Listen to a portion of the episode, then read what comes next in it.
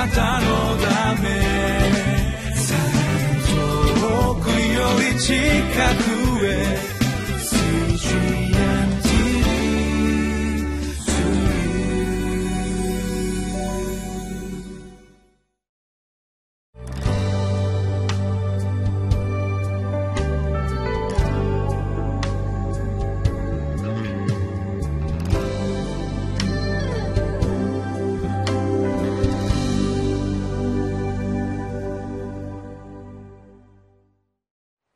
皆さんこんにちは。昨日は御言葉から悔い改めるということを教えられました。今日は神様の裁きとそして悔い改めについてご一緒に学んでまいりましょう。本日の聖書箇所はエゼキエル14章12から23節です。タイトルは「神の裁きの前では一人」です。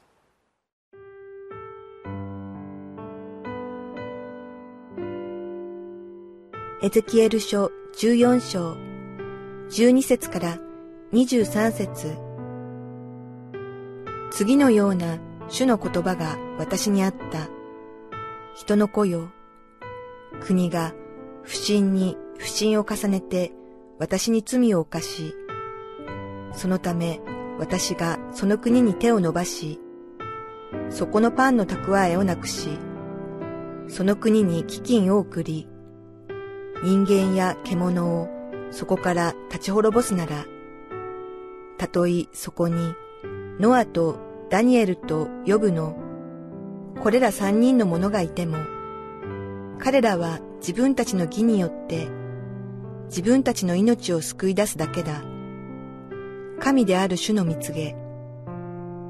もし、その地に私が悪い獣を行き巡らせ、その地を不毛にし、荒れ果てさせ、獣のために通り過ぎるものもなくなるとき、たとえその地にこれら三人の者がいても、私は生きている。神である主の蜜げ。彼らは決して自分の息子も娘も救い出すことができない。ただ、彼ら自身だけが救い出され、その地は荒れ果てる。あるいは私がその地に剣を送り、剣よ、この地を行き巡れと言って、人間や獣をそこから立ち滅ぼすとき、たとえその地にこれら三人の者がいても、私は生きている。神である主の蜜げ。彼らは決して自分の息子も娘も救い出すことができない。ただ、彼ら自身だけが救い出される。あるいは、私がその地に疫病を送って、人間や獣をそこから立ち滅ぼすために、血を流して私の憤りをその地に注ぐとき、たとえそこにノアとダニエルとヨブがいても、私は生きている。神である主の蜜げ。彼らは決して息子も娘も救い出すことができない。彼らは自分たちの義によって自分たちの命を救い出すだけだ。誠に神である主はこう仰せられる。人間や獣を立ち滅ぼすために、私が剣と飢饉と悪い獣と疫病との四つのひどい刑罰をエルサレムに送るとき、見よ、そこに逃れた者が残っていて、息子や娘たちを連れ出し、あなた方のところにやってこよう。あなた方は彼らの行いとわざとを見るとき、私がエルサレムにもたらした災いと、私がそこにもたらしたすべてのことについて、慰められよう。あなた方は彼らの行いとわざとを見て慰められる。この時あなた方は私がそこでしたすべてのことはゆえもなくしたのではないことを知ろう。神である主の蜜げ。再びエゼキエルに神の言葉が望みますその内容は昨日同様民に対する裁きの宣告です。14章の13節14節。人の子よ国が不信に不信を重ねて私に罪を犯しそのため私がその国に手を伸ばしそこのパンの蓄えをなくしその国に飢饉を送り人間や獣をそこから立ち滅ぼすならたとえそこにノアとダニエルと呼ぶのこれら三人の者がいても彼らは自分たちの義によって自分たちの命を救い出すだけだ。今日の話の中で特徴的なことは神様ご自身が3人の個人名を出しておられることです。神様が具体的に歴史上の人物の名前を出されるというのは珍しいことです。そしてその名前とはノアとダニエルとヨブです。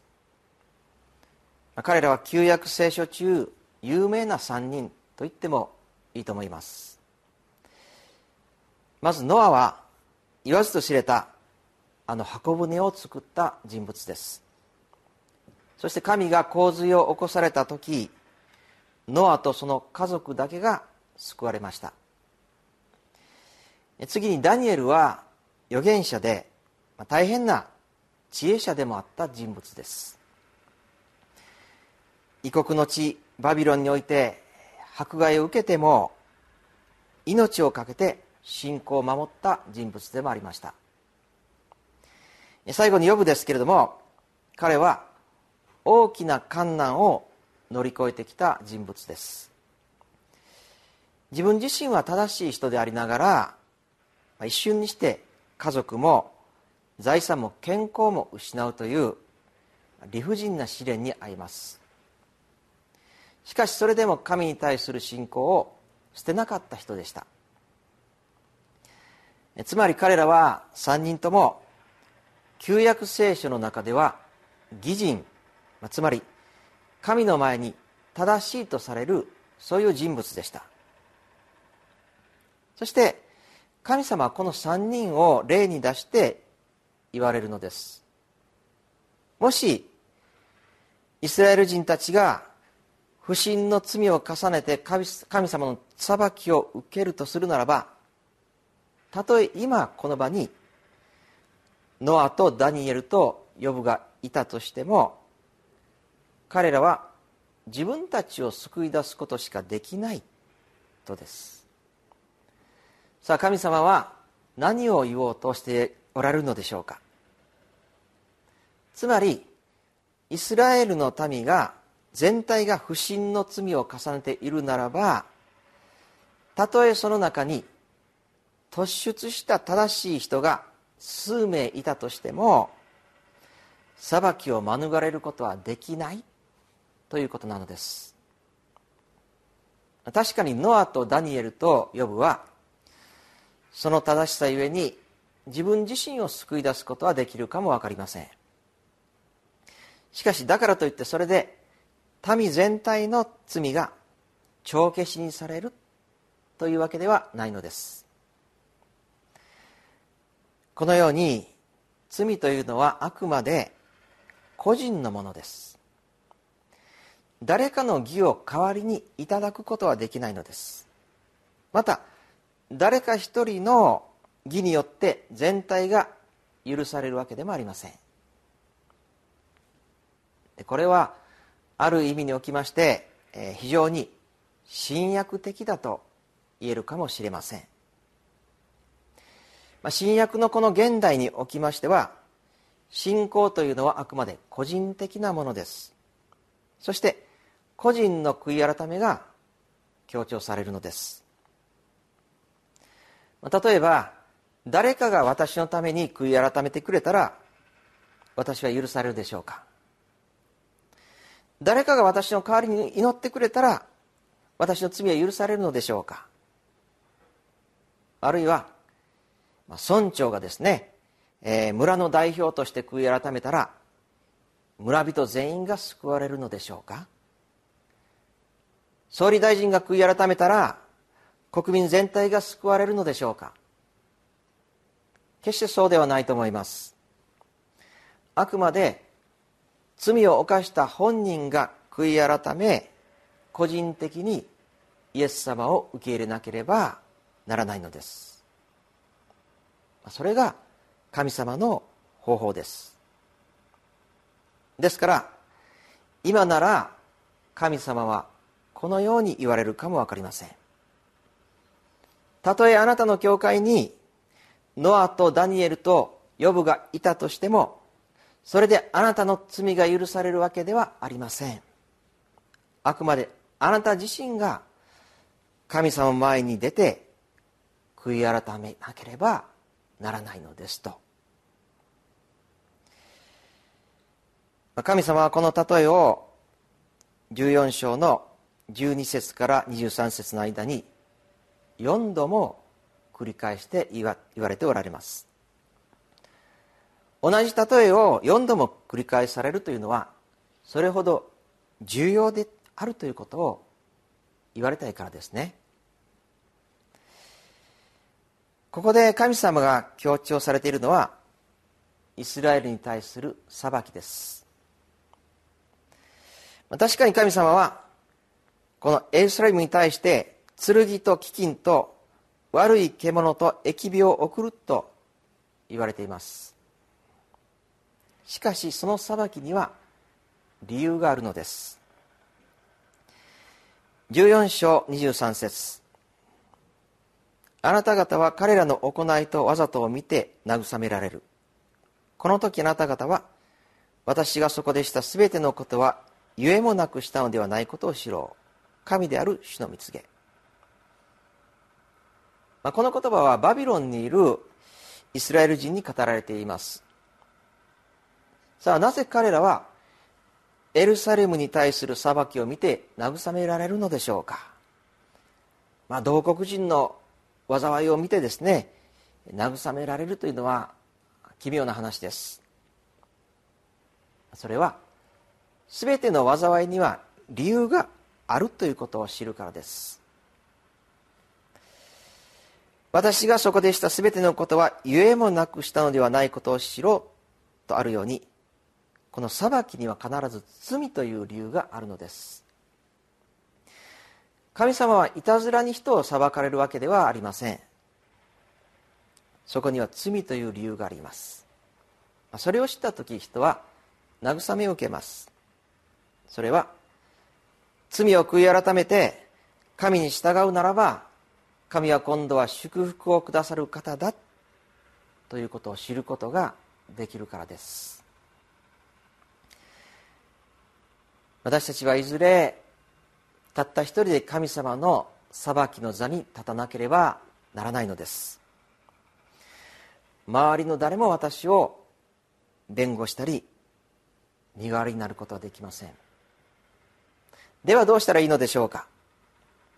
私が個人的に神様の前に悔い改めるしかないのです。その時ただ一人私の身代わりになってくださったイエス様が私を弁護してくださいます。イエス様を受け入れ許しをいただこうではありませんか。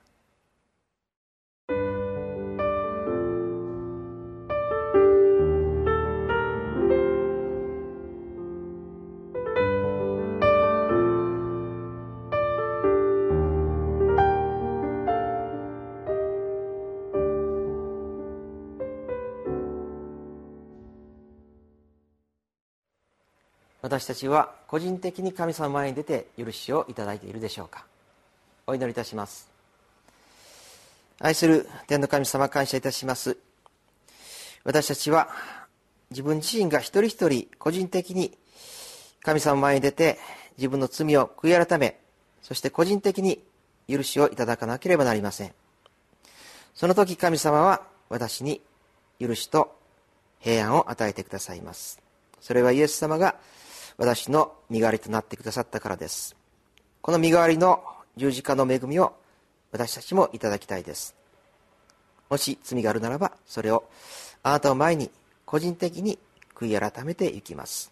そして許しをいただいてこれから生きることができるように私たち一人一人をどうぞ導いてください。